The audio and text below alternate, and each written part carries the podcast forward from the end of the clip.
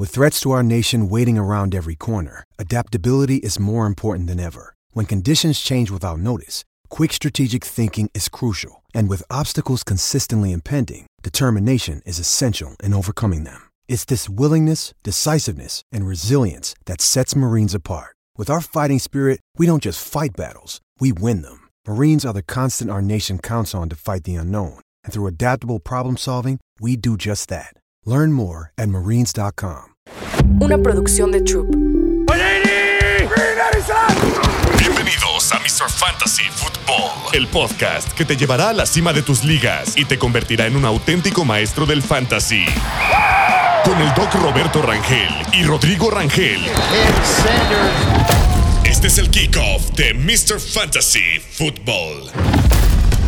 Bienvenidos a un nuevo episodio de Mr. Fantasy Football. Así es, un nuevo episodio de Waivers empezando esta semana número 7 después de una semana número 6 en la que ya no tenemos equipos invictos. Se acabaron los invictos. Qué bueno, qué malo. No lo sé. ¿Qué opinas de eso? Pues mira, por un lado se cumplió, eh, les dimos la información que Kyle Shanahan cae, muy cae muy mal ante Jim Schwartz, ya se vio, no clavó más de 20 puntos y ya va un récord de un ganado y 9 perdidos. Y por otro lado, los Jets por primera vez en la historia de su franquicia le ganan a los Eagles y quitándoles el invicto. 31 perdidos, 0 ganados tenían, algo así, más de 30 partidos. Ya logran llevarse el partido los Jets. Mi queridísimo Zach Wilson saca la casta y pues bueno, era complicado ¿eh? porque tenían muchas bajas en la defensiva lo dijimos. No, no jugó Garner, sí, Garner, no, sí, Garner, Sos Garner. estoy ya estoy de otro equipo. Este, no jugó Sos Garner ni DJ Reed y sacaron la casta muy bien por estos Jets y justamente Robert Saleh sale haciendo un comentario al final del partido de, pues básicamente nos la están pellizcando muchos corebacks elites en lo que va de la temporada porque se han enfrentado a Patrick Mahomes, a Josh Allen, a Josh Allen, a Hurts y a, Mac Jones, por ejemplo. Estos Patriots nada más no carburan. Se pueden haber llevado el partido, pero es que, ay, bueno, ¿qué podemos decir de estos Patriots? Justamente, pero pues mira, más allá de cómo le fue a los equipos, aquí lo que nos interesa es más el performance de los jugadores, ver cómo les fue a ellos, porque estamos hablando de fantasy. Y hubo varias bajas, varias nuevas, varias lesiones. Vámonos a las noticias justamente de la semana que tuvimos. Y sí, varias lesiones muy, muy importantes. Les hemos dicho, aquí todos los corredores normalmente se suelen lastimar y es bueno tener al respaldo. Y ya cayeron lesiones muy importantes. Cae la lesión de mi queridísimo, mi estimadísimo, mi hermano. Que me, me, encantaría. Christian McCaffrey está lastimado. Lesión de los oblicuos. ¿Cuáles son los oblicuos? Los oblicuos son los músculos que están en la parte lateral y un poquito anterior del abdomen.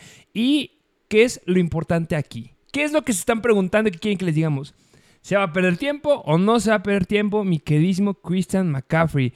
Pues la verdad, todavía no tenemos un diagnóstico definitivo, pero es posible que, o sea, va a existir dolor, depende obviamente del grado de lesión que exista, pero yo creo que al menos una semanita sí podría quedarse fuera, pero si regresa no creo que disminuya ningún nada de su rendimiento. No es una lesión como en el tobillo, como las que tuvo Eckler o como la que tuvo Barkley. No, aquí estamos bien. Aquí solamente son los oblicuos. Y yo creo que podría, el peor escenario, perderse una semanita, dos semanas, pero no más. Yo creo que una semana ya es hablando ya de. Another day is here, and you're ready for it. What to wear? Check.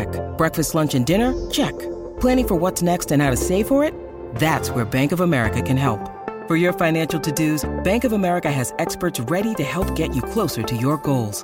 Get started at one of our local financial centers or 24-7 in our mobile banking app. Find a location near you at bankofamerica.com slash talk to us. What would you like the power to do? Mobile banking requires downloading the app and is only available for select devices. Message and data rates may apply. Bank of America NA, member FDIC. Ok, y pues mira, quisiera hablar más de esto, pero justo vamos a tocar este tema ya en la sección de waivers. Y vamos a hablar de otra lesión porque Justin Fields sufre una lesión en el pulgar de la mano, con la que lanza de la mano derecha y gracias a Dios salieron los resultados de los rayos X negativos. Esto es bastante bueno, aunque sí se podrá llegar a perder eh, cierto tiempo. Acuérdense que cuando hay un tipo, una lesión de un jugador, una cosa son los huesos, que los huesos son por rayos X, y otra cosa son los ligamentos. Los ligamentos se ven por resonancia magnética y no puedes tener el resultado acabando luego, luego en el partido. Si tiene una lesión Justin Fields o un desgarro importante en, el, en algún ligamento de algún ligamento de la mano, valga la redundancia, va a requerir cirugía. Y si requiere cirugía, se va a perder un ratito. Un ratote, no, pero sí un buen rato porque al final de cuentas sigue siendo la mano con la que lanza. Si solamente hay lesión o un ligero desgaste o inflamación de algún músculo, algún ligamento ahí de la mano, yo creo que podría perderse a lo mejor una o dos semanas y después ya regresa. Ok, entonces ahí afecta de manera negativa a, yo diría específicamente a DJ Moore. Qué mal. Sí. Pero bueno, ya regresará Roshan Johnson. Las cosas mejorarán. Aquí otra lesión. Terry Hill. Terry Hill también salió del partido, tuvo una lesión, pero regresó a jugar, entonces aquí no debería impactarle para nada. Una lesión importante que no se habla mucho en Fantasy porque no es relevante para Fantasy. Ryan Tannehill. Ryan Tannehill de los Titans sufre una lesión que, este sí es muy probable que sea un high ankle sprain. Lesión que tuvo Saquon, lesión que tuvo Eckler y pues ya vieron que se perdieron casi cuatro semanas estos dos. Entonces, Tannehill se va. ¿Estará Malik Willis o estará Will Levis? ¿Qué es lo que harán los Titans en el siguiente partido? Yo creo que, mira, Malik Willis ya lo conocemos. Ya lo vimos la temporada pasada. Hizo bastante mal las cosas.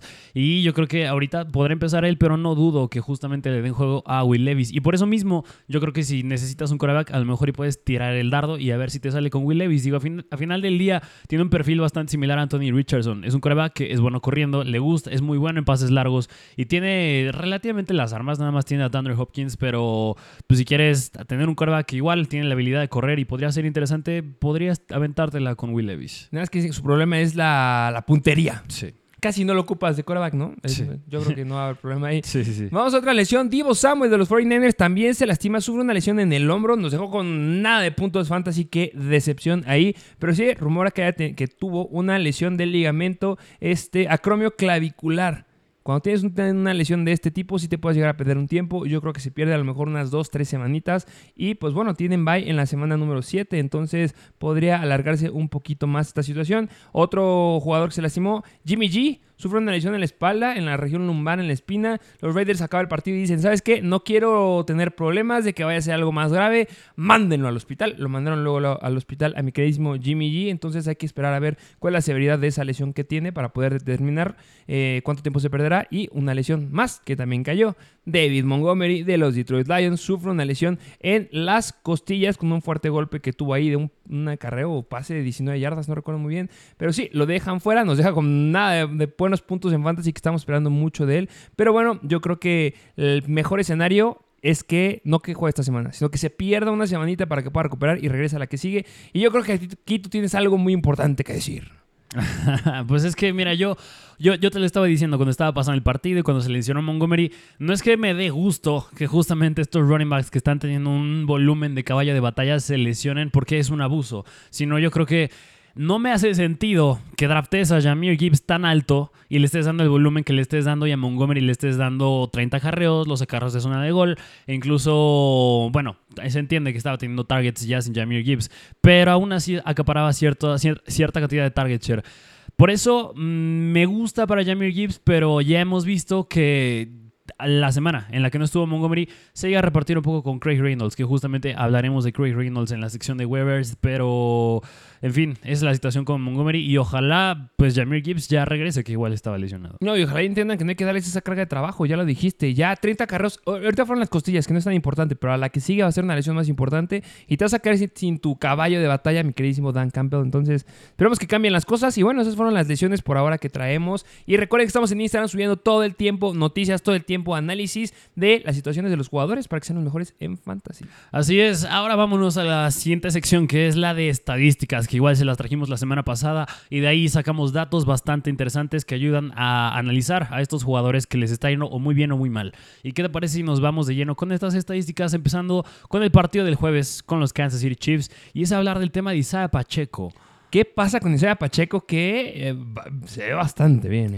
¿eh? Que, mira, yo aquí tendría dos cuestiones. Hablar de esos Kansas City Chiefs que eh, proyectábamos que iba a tener un megajuego en contra de los Denver Broncos que venían siendo bastante mal en contra del ataque terrestre. Pero así que dijeras, le fue bastante bien a Isaiah Pacheco.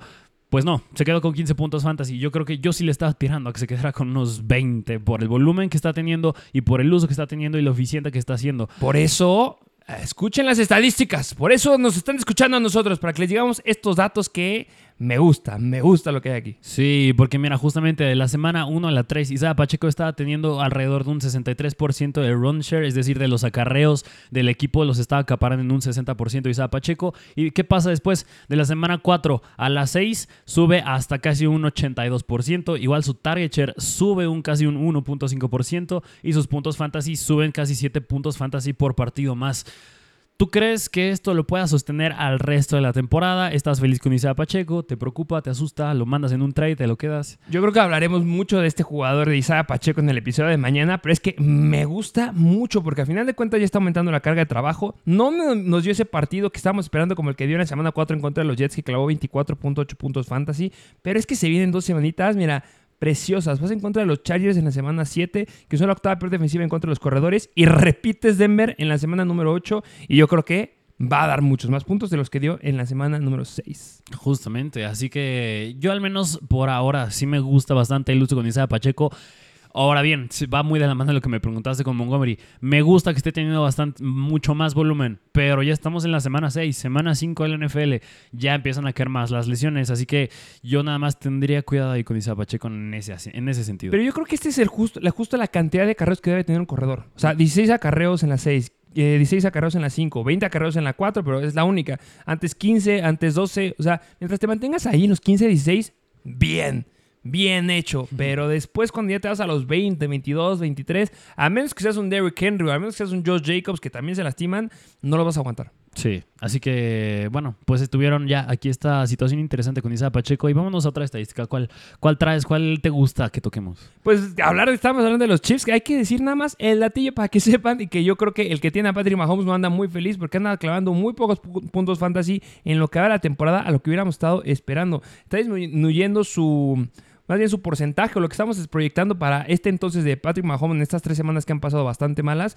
en una disminución de hasta del 30 a casi 40% de lo que estamos viendo la temporada pasada. Sí, así que yo creo que más el tema con los Kansas City Chiefs es que justamente ya no tienes tantas armas. Ya nada más tienes a Travis Kelsey y les tenemos otro jugador en waivers que la verdad se nos hace bastante atractivo, pero justamente era un juego que tenía que dominar bastante Kansas City. Y a pesar de que lo ganaron, em, se vieron bastante deficientes a mi punto de vista. Ya lo dijimos con Isaiah Pacheco, esperábamos que le fuera mejor. Y va lo mismo para Patrick Mahomes. A Travis Kelsey pues le fue bastante bien. Pero para Mahomes yo esperaba que le fuera bastante bien, así como ha sido en semanas anteriores. Y no es que le haya ido mal, ¿eh? pero simplemente la temporada pasada tenía promediando a este punto de la temporada casi 27, 28 puntos fantasy. Y ahorita tiene 23. No son nada malos, pero recuerden que muchos lo llevaron, eh, lo agarraron en el primer, segundo round. Entonces es por eso que estas estadísticas hay que ser exigentes. No podemos decir cualquier cosa como Mahomes, solamente hay que seguirlo monitorizando. Sería una gran semana, ya les dijimos Chargers y Denver otra vez. Debe ser una gran semana. Y ya lo dijiste, se cierra la semana de, o el, la fecha límite de trades este 31 de octubre. Y normalmente la NFL está promediando unos 15 trades antes de esta fecha. Se vienen muchos, muchos cambios. ¿Qué me dirías un Hunter Renfro a Kansas City, por ejemplo? Que para muchos corners es de los mejores wide receivers, no es de los mejores, o sea, no es el mejor, pero sí dentro de los 10 mejores wide receivers corriendo rutas, mi queridísimo Hunter Renfro, y no le están aprovechando en los Raiders. Sí, es una pena, pero si llega a Kansas City, seguro, o sea, 100% le va mejor. Un Jerry Judy. También va a estar interesante, pero me voy a reservar a hablar de los Broncos un poquito más adelante. vale. Eh, vámonos a otra estadística que a mí sí me gustaría tocar esta, que justamente es irnos al juego de Washington en contra de Atlanta. Y es hablar del lado de Washington, específicamente de... Bueno, podemos hablar de los dos lados. Empecemos con Washington, hablar de los wide receivers, específicamente el caso Curtis Samuel Jahan Dodson. Ay, ¿qué me puedes decir de esta situación? Es que, mira, el tema que tú tuviste que soltar a Jahan Dodson en sí, ¿no? y, yo, y yo lo sigo diciendo. Si pueden soltar a Jahan Dodson, háganlo porque justamente a pesar de que está siendo el segundo jugador que corre más rutas en este equipo de los Washington Commanders, pues se quedó bastante deficiente. El target share comparado al que tuvo Curtis Samuel y al que tuvo Terry McLaren fue bastante mínimo. Nada más se quedó con un target el buen Jahan Dodson y no lo atrapó, que fue un drop bastante feo que le costó bastante a Sam Howell. Acabaron ganando el partido, pero pues se le cayó y no ha ni siquiera en el top 25 en ninguna semana en cuestión de puntos fantasy en lo que va de la temporada Jahan Dodson. Y va de la mano que Curtis Samuel ha metido más de 15 puntos, 14 puntos fantasy en las últimas tres semanas. Nice. Así que, bueno, Curtis Samuel se los trajimos en la semana pasada. Está haciendo las cosas bastante bien, pero Jahan Dodson sí se me está cayendo bastante. Se está cayendo muchísimo, la verdad, para lo que estábamos esperando. Yo creo que tiene muchísimo talento, pero no lo están sabiendo ocupar. Y bueno, ¿qué otro dato nos traes ahí de ese partidillo? Que justamente ya es ir del lado de Atlanta que justamente Atlanta, nosotros dijimos en las primeras semanas cuál es la estrategia de Atlanta, un equipo primero corro y luego, y luego lanzo, pero en las últimas cuatro semanas han lanzado más de lo que han corrido, ¿Qué va, quiero decir ahí? Que a Desmond Reader le está confiando más el balón que se está viendo bastante mal. ya que lo cambien. Sí, pero pues le están confiando bastante el balón. Lanzó 47 veces el balón. Es un volumen bastante, bastante alto. Y yo creo que si no, mira, una, si este juego lo hubiera ganado Atlanta y si no hubiera tenido tres intercepciones de Desmond Reader, hubiera estado en waivers. Y luego tengo dos cuartos más. No, y no, hubiera jugado con cinco personas los de Washington. No, no, no, Bueno, quitando las intercepciones nada más. Punto que hayan perdido nada más. Pero 47 intentos de pase, 307 yardas y dos touchdowns es un volumen que nos gusta para un quarterback streamer en fantasy. Pero ¿sabes a quién no le gusta? ¿A quién? A Villan Robinson. Pero justamente ha bajado muchísimo su rendimiento. Esta, la semanita pasada, o más bien, esta que acaba de pasar, se estuvo igualito que tal era ayer, porque tuvieron casi la, la misma cantidad de acarreos esta semana. Sí, los dos se quedaron con 13 acarreos, el más eficiente siendo Tyler Algier, 3.9 yardas por acarreo. Eso es muy malo, porque la semana pasada tenía 14 acarreos, la pasada 14 acarreos, en la semana 3, 10 acarreos, en la semana 2, 19 acarreos, que fue lo mejor y nos emocionamos, pero en la semana 1, 10 acarreos nada más. Las cosas no pintan bien para Villan. Vas en contra de Tampa Bay en la semana número 7, que es una décima mejor. Luego los Titans, que son excelentes contra la carrera. Luego Minnesota, que al día de hoy son la sexta mejor. No se pone bien para Villan Robinson. Cada vez, no quiero, pero es que va bajando en los rankings. Sí, es que igual la semana pasada Arthur Smith dijo que justo quería involucrar más en el juego a Tyler Alger y pues está viendo, no les está saliendo porque están perdiendo, pero pues lo está involucrando más y eso no nos gusta para Villan. Y otra cosa que a mí me gustaría decir de los Atlanta Falcons es hablar de Drake London. Ay. Que la cosa, la cosa interesante ahí con Drake, ¿eh? Sí, porque mira, después de la, quitando la semana 1, que justamente fue la semana que se quedó con cero puntos fantasy, a la par con T. Higgins en esa semana, y me acuerdo muy bien porque yo los tenía alineados a los dos. después de esa semana, los targets de Drake London, a ver, han sido 7, 6, 7, 9 y 12. Es decir, promediando un target share por arriba del 23%, 22%, que es, es bastante bueno es bastante elite. O sea, desde la semana pasada que fue en contra de Houston, que yo dije, todavía no se la voy a comprar. Yo creo que necesitamos ver un poquito más de estos Atlanta Falcons y ese volumen para que podamos confiar que anotó el Pitts. Sí. Este, y, ya, mira, segunda semana consecutiva que tiene un target share de más del 23%, que era lo más alto que nos había dado en la semana, que era justamente en la semana 2 en contra de Green Bay. Las cosas se ponen muy buenas en este calendario, porque esta semana vas en contra de Tampa Bay, que son la onceava peor en contra de los wide receivers. Vas en contra, en la semana 8, en contra de los Titans, que son pésimos en contra del ataquero. Después vas en contra de los Minnesota Vikings y en la semana 10 vas en contra de Arizona. O sea, son cuatro semanas que, si tienes este target share, ya podemos decir que Drake London se empieza. Sí, aunque yo. Pero.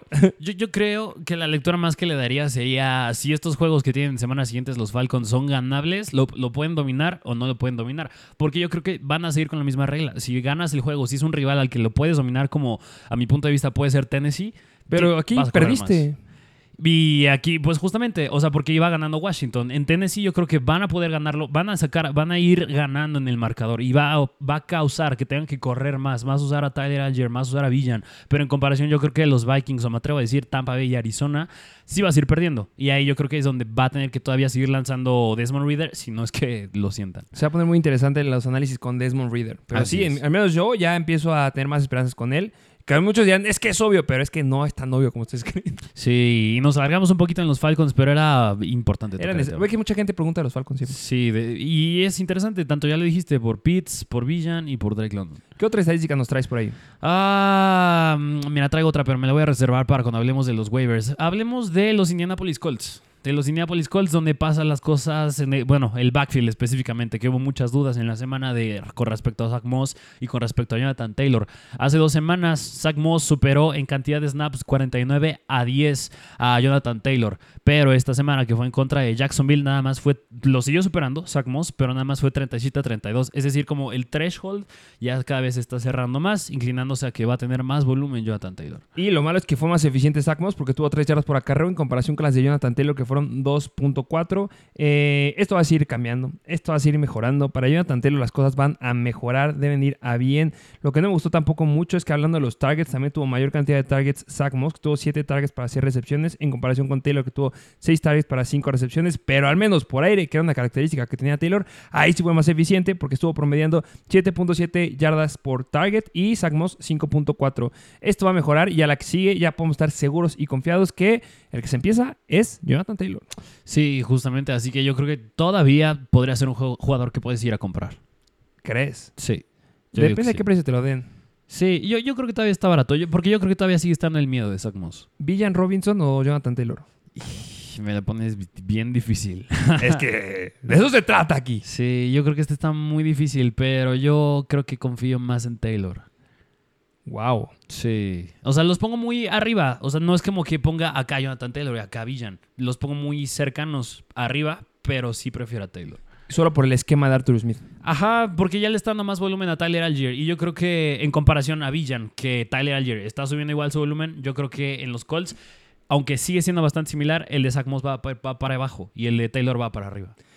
Pues sí, te la compro. yo creo que igual iría por Taylor. No, no, hagan ese cambio. Pues por Villan puedes obtener cosas más. O sea, Taylor y alguien más. Sí. Era solo para ejemplificar eh, a largo plazo. Otro corredor que les ha ido bastante bien. Kenneth Walker vio la mayor cantidad de run de toda la temporada que lleva. Vio un run del 90 0.5%, eso es bastante, bastante bueno. Otro corredor que también vio una cantidad aumentada de, snaps en el partido de esta semana fue Alexander Mattison.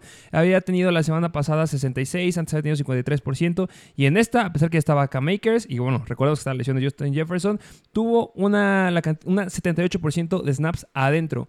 Es bueno para Mattison. Sí, aunque primero el punto que dijiste de Kenneth Walker, yo creo que ahí sería otro caso en el que yo sí priorizaría agarrar a Zach Carbonet si tengo a Kenneth Walker. Cállate que yo lo tuve que soltar en la liga. o sea, lo digo porque... No me digas nada. Porque es muy propenso a lesiones Kenneth Walker. Sí, puede llegar a caer una lesión. Se ve joven, se ve bien. No espero que yo no caiga, pero pues sí hay que tener el stash. Pero viene la misma pregunta. ¿Quién prefieres tener? ¿Al stash de Derek Henry, que está de Spears? ¿Al stash de Kenneth Walker, que es Zach Carbonet? ¿Al stash de Alvin Kamara, que es Kendra Miller? ¿Al stash de Bus Edwards y Justice Hill, que es justamente Keaton Mitchell? ¿A Jeff Wilson cuando regrese, que es el de Raheem Monster, que hizo una locura esta semana, a Laia Mitchell atrás de McCaffrey. O sea, ¿a qué estás priorizas? Yo tengo que priorizar justamente, al menos esta semana, el de los 49ers, que es el Laia Mitchell. Y hablaremos ahorita de eso. Justamente. Bueno, esas fueron estadísticas. Mira, otra que me gustaría hablar justo es la de Los Ángeles Rams que es hablar el tema de los wide receivers, que obviamente no es ningún secreto que Cooper Cup le está yendo bastante bien. 27 puntos fantasy esta semana, hace dos semanas casi 20 puntos fantasy. Más me gustaría hablar del tema de Pucanacua. Porque, mira, ahí te va. Cooper Cup tuvo 43% del target share. ¿Cuánto lo voy a repetir? 43. Classic Cooper Cup. 43%, o sea, casi la mitad de los targets de Matthew Stafford fueron a Cooper Cup. ¿Cuánto fue la de llamar Chase la semana pasada? Híjole. ¿38? Sí, no, no llegó a 40. Qué locura. Sí, o sea, pero ya más del 27, más del 26 ya es elite. O sea, sí, mm, más de 30 ya es elite, pero 40 es una locura. Sí, y, ahí va de la mano de lo que les quería comentar con Pucanacua, que nada más se quedó con 6.6 puntos, 6.6 puntos fantasy, va la redundancia.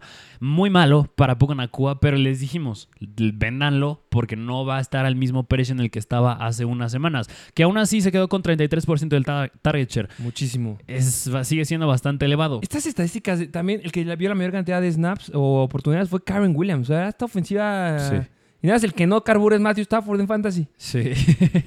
que lo odio. Que mira, justamente yo creo que Sean McVay se hace aplica muy bien la regla de usa a tus jugadores. Usa a Karen Williams, usa a Cooper Cup, usa a Pucanacua. No como lo estaba haciendo Arthur Smith hace algunas semanas en las que no usaba ni a Kel Pitts, no usaba ni a Drake London y no usaba, bueno, pues ya no está confiando otra vez en él, en Villan Robinson, pero es como el contraste. Y esta semana van en contra de Pittsburgh, que se colocan como la cuarta peor defensiva en contra de los Whites. Mm, complicado, pero no para Cooper Cup.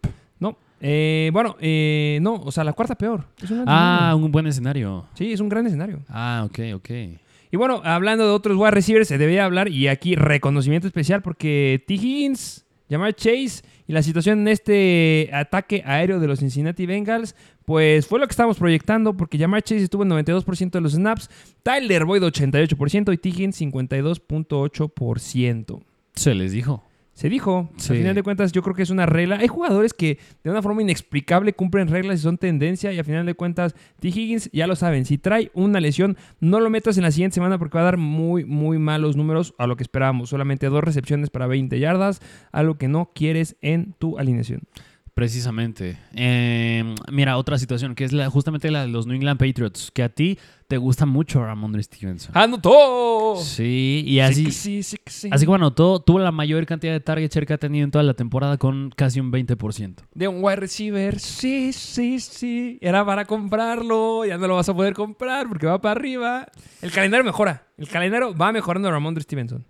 Ok, mira, yo nada más O te sea, digo. para ser un jugador que lo estaban soltando todos, sí, ¿eh? sí, sí, sí. Yo creo que al menos por el que no me gusta esta ofensa de los Pats, Mac Jones se ve horrible.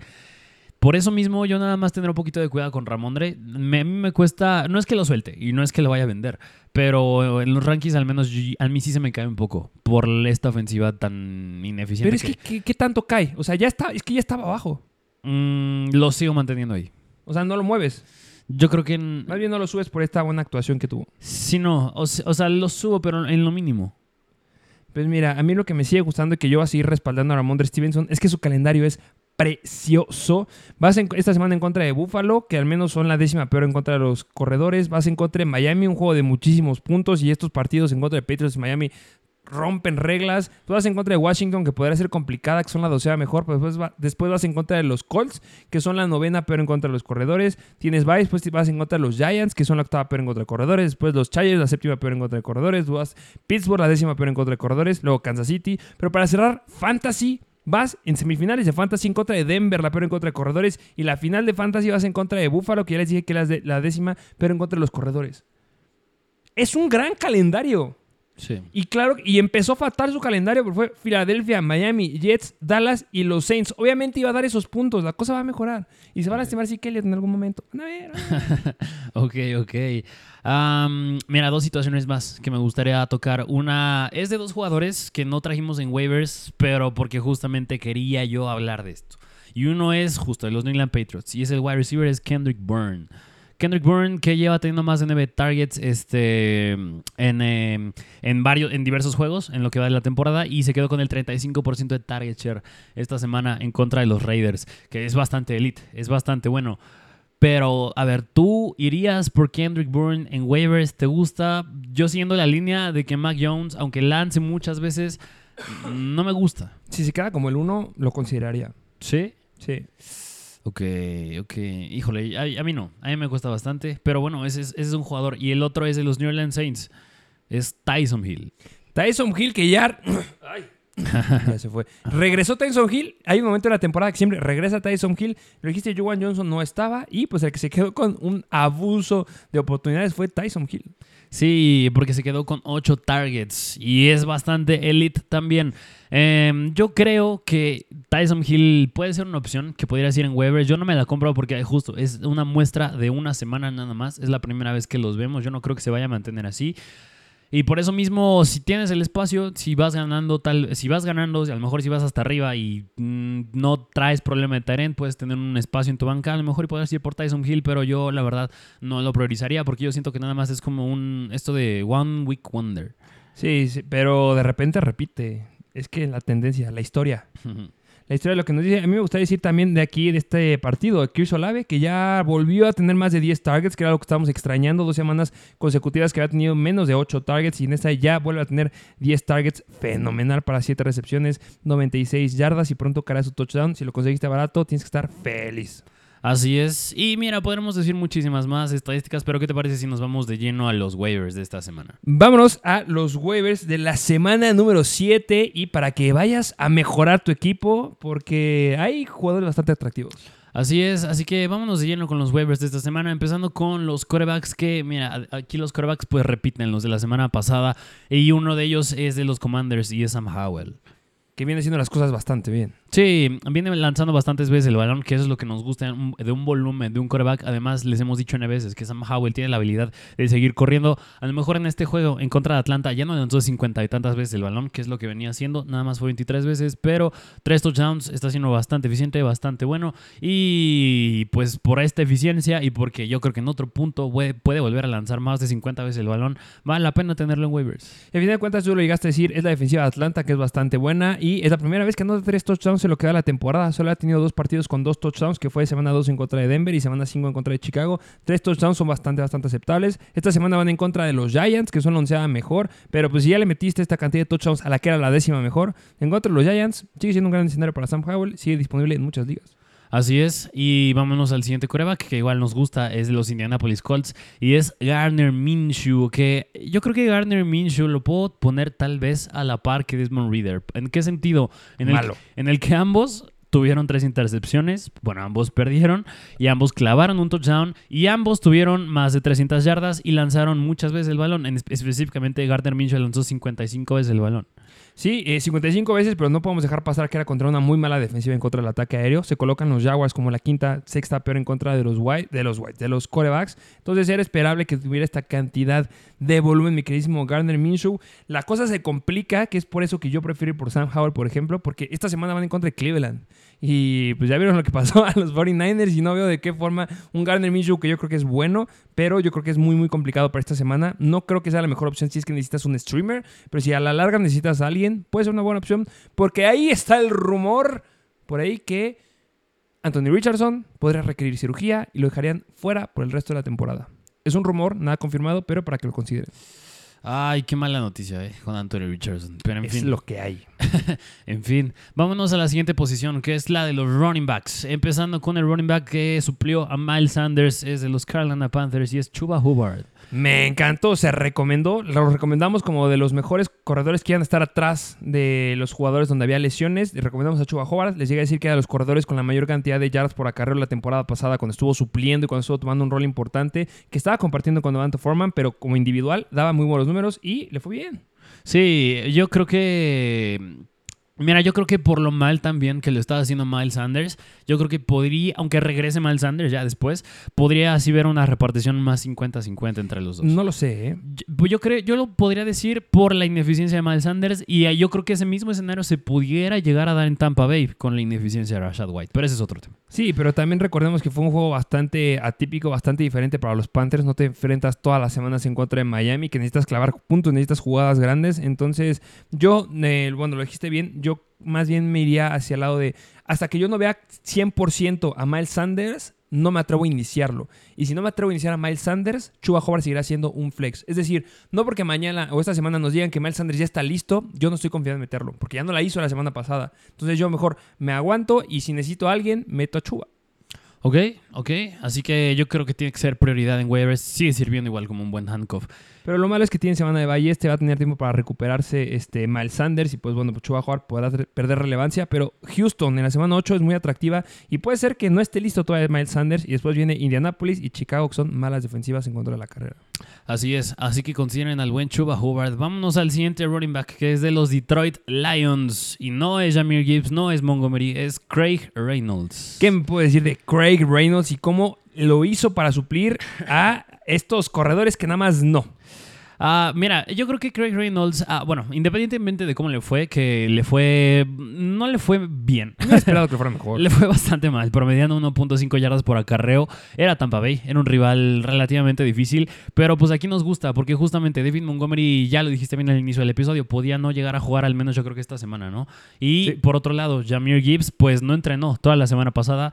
Podría, yo creo que sigue habiendo una probabilidad en la que no llegue a jugar. Yo creo que ya debe de jugar, ¿eh? Debería de. Debería de. Pero es que con este uso que le están dando, Sí, o sea, obviamente si ya Jamir Gibbs empieza a entrenar y empieza a tener buen indicativo, yo creo que ahí ya no valdría tanto la pena ir por Craig Reynolds. Claro que sí, en caso de que, no sé, David Montgomery se grave la lesión y Jamir Gibbs siga sin jugar, vale la pena tenerlo, pero aquí nos gusta más por el volumen que pueda llegar a tener. Y me gusta más en ligas estándar. Eh, a final de cuentas, no es un running back que se haya caracterizado en el pasado, cuando ya estaba supliendo el rol de David Montgomery, que tuviera potencial eh, aéreo. El potencial aéreo es de Jamir Gibbs. Yo creo que esta semana que van en contra de los Baltimore Ravens va a ser Jamir Gibbs por aire y por tierra Craig Reynolds, porque no creo que quieran arriesgar justamente a Dave Montgomery cuando al final de cuentas son los Baltimore Ravens. Yo creo que es ganable ese partido sin que necesites a todas tus armas. Sí, justamente. Así que, bueno, consideren al buen Craig Reynolds. Vámonos al siguiente running back, que este es de los Cleveland Browns y es Karim Hunt. Karim Hunt vuelve a ser relevante. Y mira, yo creo que mucha gente nos estaba preguntando, oigan, ¿qué hago con Karim Hunt? Tengo a estos jugadores, está este jugador disponible en waivers, ¿lo agarro, no lo agarro? ¿A quién suelto, a quién no suelto? Yo creo que una respuesta obligada era Karim Hunt, porque antes de esta semana había tenido nada más cinco acarreos en los dos partidos que participó. Fueron los Titans y Baltimore, y en la semana 5 tuvo bye, y pues esta, San Francisco. Sí, justamente. Y yo creo que a diferencia, por ejemplo, de Craig Reynolds, aquí sí sigue, sí sigue estando sano Jaron Ford. No, no fue porque se lesionara. Está haciendo... Todo tocado durante la semana. Sí, sí, sí, sí. Está haciendo un consenso aquí de running backs. Ah, mira, Jaron Ford se quedó con 17 acarreos, Karim Hunt 12, que en cuanto a Jaron Ford es la mejor cantidad de run share que ha tenido a lo largo de toda la temporada. Eso es bueno para él. Pero ¿quién fue más eficiente? Fue, siguió siendo Jaron Ford, pero el que clavó más puntos fantasy fue Karim Hunt. Porque se quedó con el touchdown. Exactamente. Y era San Francisco, no era cualquier rival. Así que Karim Hunt vale la pena tenerlo. Igual yo creo que sirve como un buen handcuff para el resto de la temporada y se sigue viendo bastante bien. Eh, y a final de cuentas, por aire ocuparon más a Karim Hunt que a Jerome Ford. Tuvo tres targets para tres recepciones en comparación con Jerome Ford de dos targets y dos recepciones. Que me dirás, ay, oye, no es mucha la diferencia. Pero bueno, Karim Hunt estuvo promediando 8 yardas por target en estas tres recepciones que tuvo y Jerome Ford solamente 3.5 yardas. Yo creo que el escenario podría darse en las siguientes semanas en donde puede llegar a quedar una lesión de Jerome Ford. No veo por qué no, porque ya yo estuvo tocado la semana pasada. Y esta semana vas en contra de los Colts, que son malos en contra de la carrera. Luego Seattle, Arizona. Ese partido me encanta. Y si seguimos viendo este aumento de snaps de Karim Hunt, como lo vimos esta semana, yo creo que sí puede ser una tendencia. Y aquí podrá haber un 1A, 1B. Y en contra de un equipo que es malo en contra de la carrera como Arizona, es muy atractivo. Así es. Así que vayan por el buen Karim Hunt. Vámonos al siguiente jugador, al siguiente running back, que es de los San Francisco 49ers. Y es eh, yo, Mitchell, pero yo diría una dupla más bien. Sería Elijah Mitchell y Jordan Mason para mí. Eh, pero aquí la gente no puede agarrar duplas. Que la gente necesita agarrar a uno. es que justamente Elijah Mitchell había estado cuestionable bastante tiempo durante semanas anteriores. Eh, en este juego, el que tuvo más participación después de que McCaffrey se lesiona justamente es Jordan Mason. Que Jordan Mason es un muy buen running back. Yo creo que podría ser un muy buen running back uno, yo creo que en otro equipo, me atrevo a decirlo, pero justamente en el depth chart, quien está atrás de McCaffrey es Elijah Mitchell. Yo nada más con él tendría cuidado en cuanto a qué tanto progresa de su salud y qué tanto podría estar bien para jugar. Y igual, va de la mano de, que depende mucho del estatus de Christian McCaffrey. Sí, justamente esta fue la primera vez que vimos el regreso de Elijah Mitchell. Antes estaba muy happy con Elijah Mitchell porque creíamos que justamente en el depth chart iba a ser el running back número 2. Pero al final de cuentas, en la semana pasada que fue en contra de Dallas, que McCaffrey estaba 100% saludable, el que tuvo 10 acarreos fue Jordan Mason. 10 acarreos para 69 yardas y un touchdown. Y eso lo logró hacer en un acarreo dentro de la yarda 20.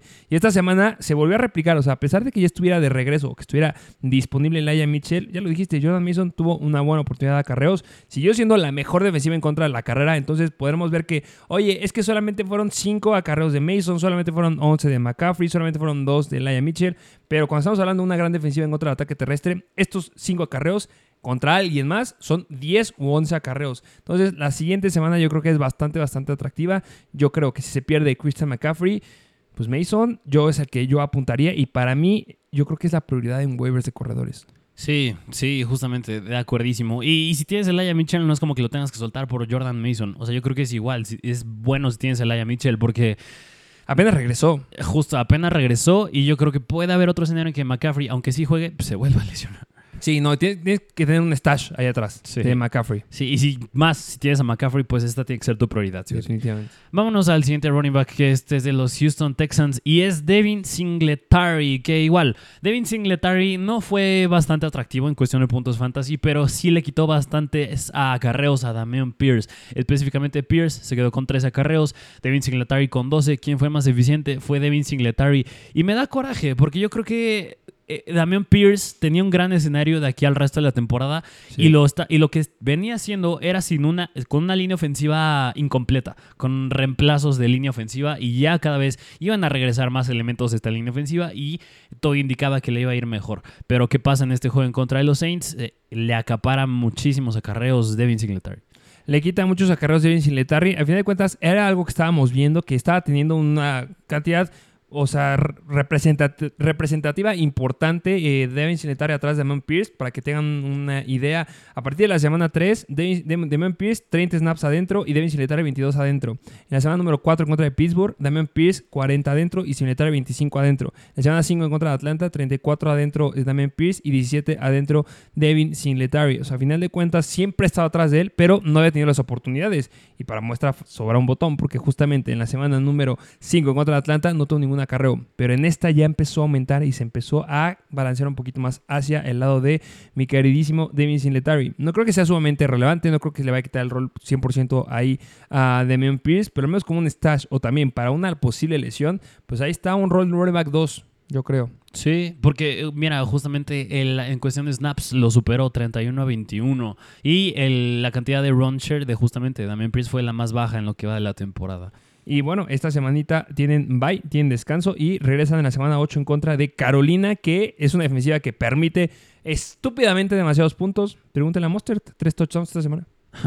Así es. Eh, vámonos al último running back que les traemos, que es de Los Ángeles Rams. Es novato y es Zach Evans, que ah, otra vez, este compadre, este running back Zach Evans es novato y viene de la mano de la lesión que tuvo Karen Williams, que igual hay que seguirlo. Este, igual Ronnie Rivers se llegó a tocar un poco durante el partido. ¿Y quién está atrás de ellos dos? Está Zach Evans, que justamente, otra vez, es novato y tenía muy buena calificación cuando subió de college a la NFL. Yo te dije antes de que empezara el episodio, a mi punto de vista, Zach Evans es un perfil bastante similar a Keaton Mitchell. No en el estilo de juego, sino en el rol que puede llegar a tener en esta ofensiva. Digo, ambos están atrás de dos running backs, mucho de la salud de los que están enfrente de ellos, pero ambos son novatos y ambos ten- ten- ten- tenían muy buena calificación, tanto subiendo de college como en pretemporada. Fue un pick de sexto round en el draft de este año. Viene de Ole Miss y en su última temporada, en el 2022, tuvo 144 acarreos para 936 yardas, 9 touchdowns. Tuvo 19 targets para 12 recepciones y 119 yardas generadas por los targets y un touchdown por aire.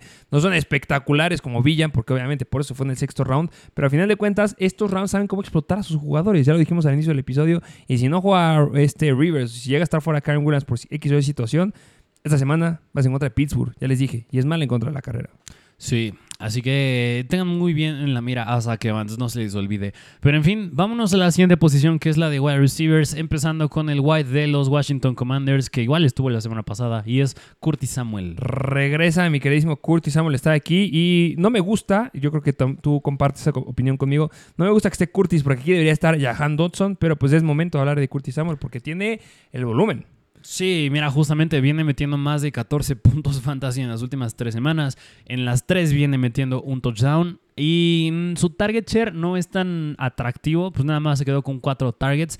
Claro, en este juego Sam Howell tampoco lanzó tantas veces el balón, pero igual, Sam Howell les dijimos, si nos gusta es porque yo creo que también en semanas siguientes puede volver a lanzar más de 40 veces el balón, más de 50 veces el balón.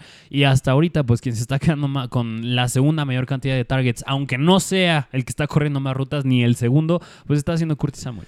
Sí, porque Jahan Dodson debería de ser, lo repito, eh, si vamos a ver la cantidad de targets que tuvo en la semana número 5, fueron 7, en la semana número 4 tuvo 8 targets, estuvo aumentando, ahorita cayó un poquito por los 4 targets que mencionas, pero al final de cuentas es Atlanta, la quinta mejor defensiva en contra de los wide receivers. Esta semana vas en contra de los Giants, que son malos, después vas en contra de Filadelfia, que no está haciendo las cosas tan bien como hubiéramos esperado, después vas en contra de los Patriots, después Seattle, después los Gigantes otra vez. Son partidos bastante atractivos para los wide receivers, Sam Howell va a estar usando sus armas y está teniendo ahí química con Curtis Samuel, y yo creo que es una gran opción que a lo mejor no nos gusta mucho por la edad que tiene o porque nos gustaría que fueran otros wide receivers, que tiene 27 años, ¿eh? no es que sea tan grande, pero tiene un historial grande de lesiones.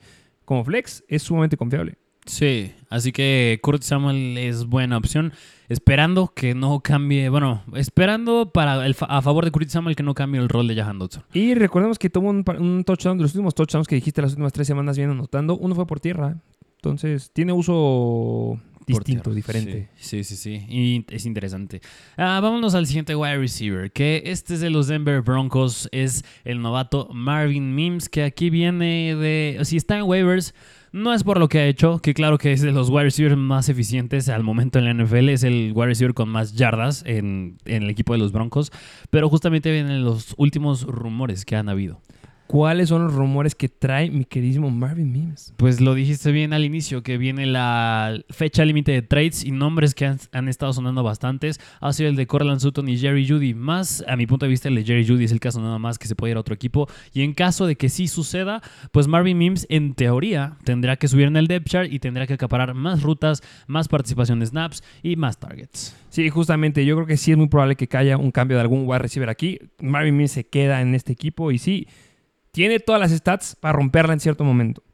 No es una semana que ya la he tenido. Repetidas semanas ha tenido muy buenas stats, tiene muy buena participación en ruta, está corriendo muchísimas rutas en el equipo. Entonces, si cae un trade, todos en friega van a ir a conseguir a Marvin Mims y te puedes adelantar ahorita si es que tienes el espacio. Sí, es bastante eficiente, así que va a depender mucho de justo de qué pase con Jerry Judy y Sutton, pero vale la pena. Vámonos al siguiente wide receiver, que este es de los New York Giants y es Wandale Robinson. Wandale, Wandale Robinson. Wandale.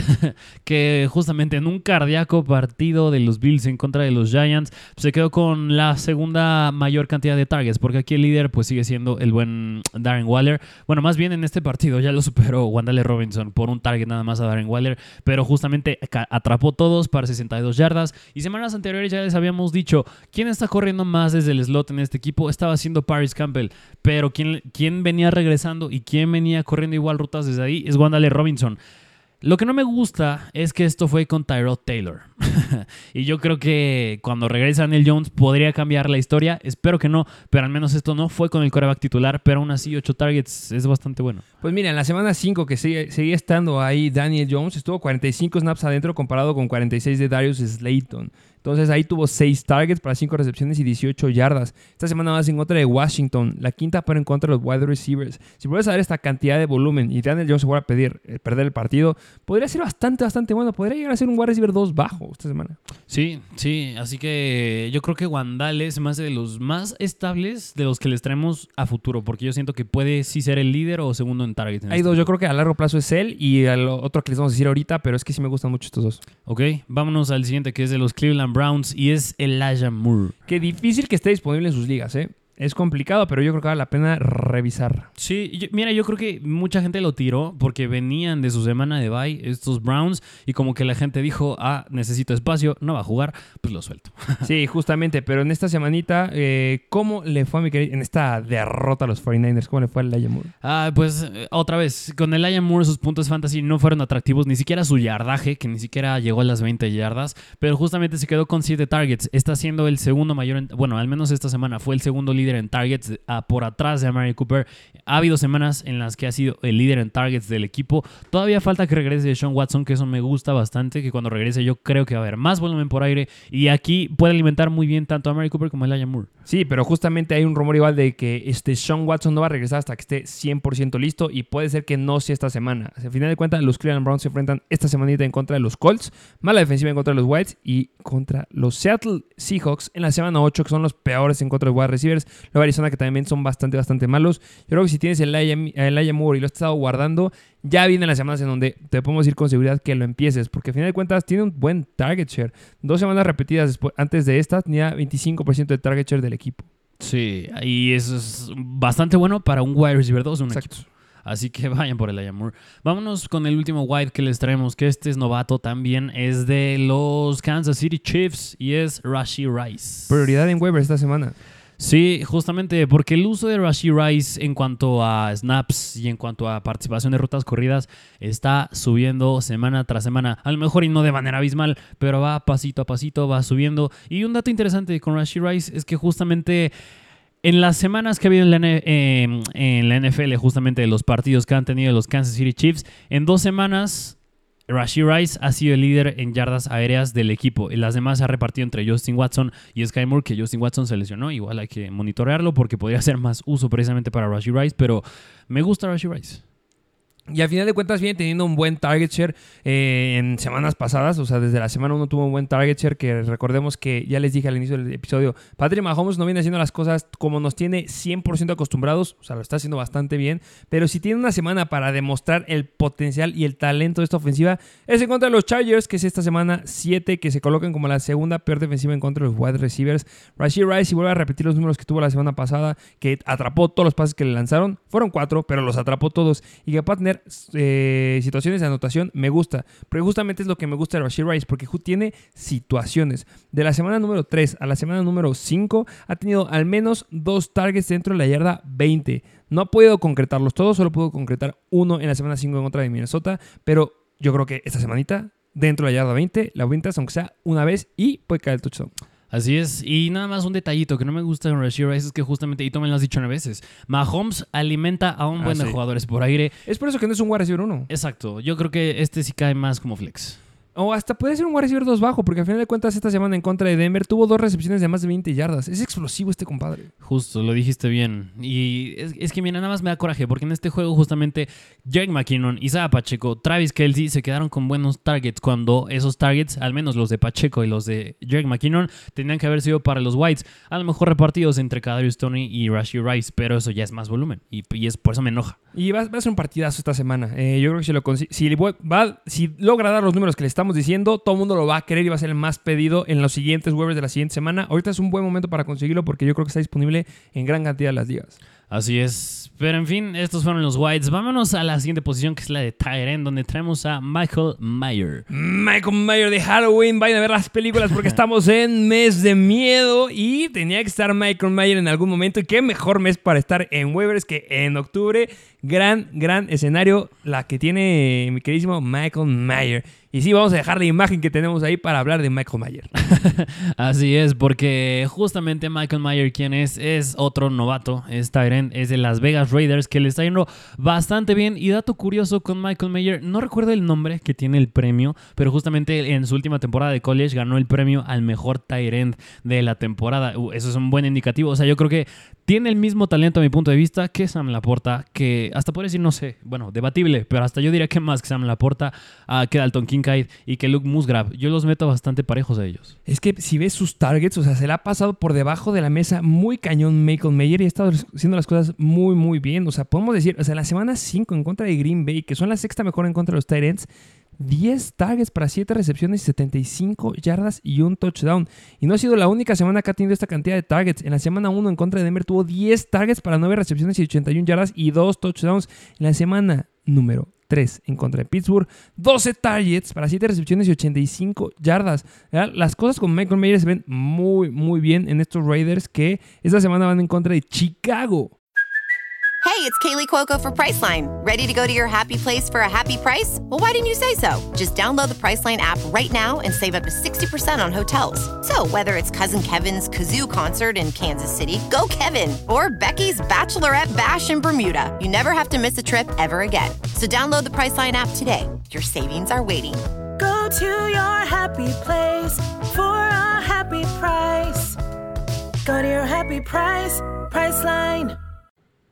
Revienta a Michael Mayer en esta semana. Otra vez, es que está haciendo las cosas bastante, bastante bien. Sí, Michael Mayer, yo creo que lo dijiste bien, ha estado pasando bastante desapercibido, pero justamente que esa es otra, otra cosa que igual me hubiera gustado hablar, ¿eh? Davante Adams está siendo bastante deficiente en fantasy y yo creo que eso también ayuda, bueno, más bien ha beneficiado a Michael Mayer, que lo has dicho bien, se ha quedado con buenos targets, a Jimmy G le está gustando lanzarle y no tenían un Tyrant nada relevante en este equipo, así que Michael Mayer, yo creo que es un Tyrant que si todavía estás teniendo problemas en esa posición, puedes tenerlo un buen Tyrant para el resto de la temporada. Eh, que le acabo de regar, ¿eh? Está hablando de Jacoby Meyers. de Jacoby Meyers. Ay, nos confundimos ahí, pero aún así Michael Mayer. Me gusta el target share que tiene, al menos en las últimas semanas y para el resto de la temporada. Le vuelvo a decir, si tienes problemas en la posición de Tyrant, yo creo que es un Tyrant que vas a poder iniciar semana tras semana. Borren, tiren de hate. La regué, sí. estoy- vi lo de Jacoby Meyers. No entendía por qué es que tenía tantas buenas eh, estadísticas y no había sonado tanto. Tres targets para dos recepciones, sí. O sea, hay que ser realistas. Sí, sí, sí, sí, que es deficiente, pero me gusta aún así el uso que tiene. Sí, gran uso que tiene Michael Mayer. Y bueno, vamos al siguiente tren. Vámonos al último Tyrant que les tenemos, que es de los Arizona Cardinals y es Drake McBride. ¿Qué me puedes decir de McBride? Trey McBride, que justamente, em, pues malo para Zach. Le viene quitando bastantes targets. Justamente en contra de Los Ángeles Rams se quedó con 5 targets. El buen Trey McBride y Zach también con 5. Lo que pasa aquí, Trey McBride, lo dijimos igual antes de que empezara la temporada. Un Tyrant que nos gustaba como sleeper, que no, fue, no lo sonamos tanto, pero igual nos gustaba que pudiera llegar a hacer las cosas bien. Era Trey McBride, porque si no mal recuerdo, la temporada pasada era su año de novato, ya es su segundo año en la NFL. Y su uso está subiendo. Se quedó con 10.2 puntos fantasy bastante buenos. Y yo no creo, yo no lo meto igual a Michael Mayer, que pueda ser un Tyrant que puedas iniciar semana tras semana de aquí. McBride. Ajá, Trey McBride de aquí al resto de la temporada. Pero es ser un streamer. Y si le quita más usos a Kurtz, me va a gustar.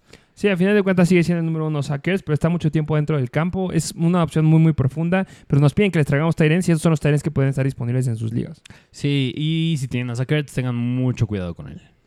Sí, justamente. Y bueno, serían todos los jugadores por hoy. Así es, esos son los waivers, esas son las estadísticas que les trajimos en el episodio de hoy. Ojalá les haya gustado, dejen su like, dejen un comentario, síganos en Instagram. Tírenme hate porque la, la cagué con esa estadística. La Está de en todo el derecho. bueno, ok, ok. Ya dijiste tienes el hate, pero espero les haya gustado el episodio y síganos y suscríbanse. Pero todas las demás estadísticas estuvieron mira, al hilo, al filo y le dándoles la mejor información para que sean los mejores en fantasy. Muchas gracias por escucharnos. Vayan a seguirnos en Instagram, vayan a seguirnos en Twitter, vayan a seguirnos por todos lados. Traemos una sorpresota esta semana. Estén muy al pendientes justamente de todas las plataformas de audio porque yo creo que ahí la vamos a clavar. Y bueno, sin nada más cargar, muchas gracias por escucharnos y nos vemos a la próxima. Mr. Fantasy Football. Una producción de Troop.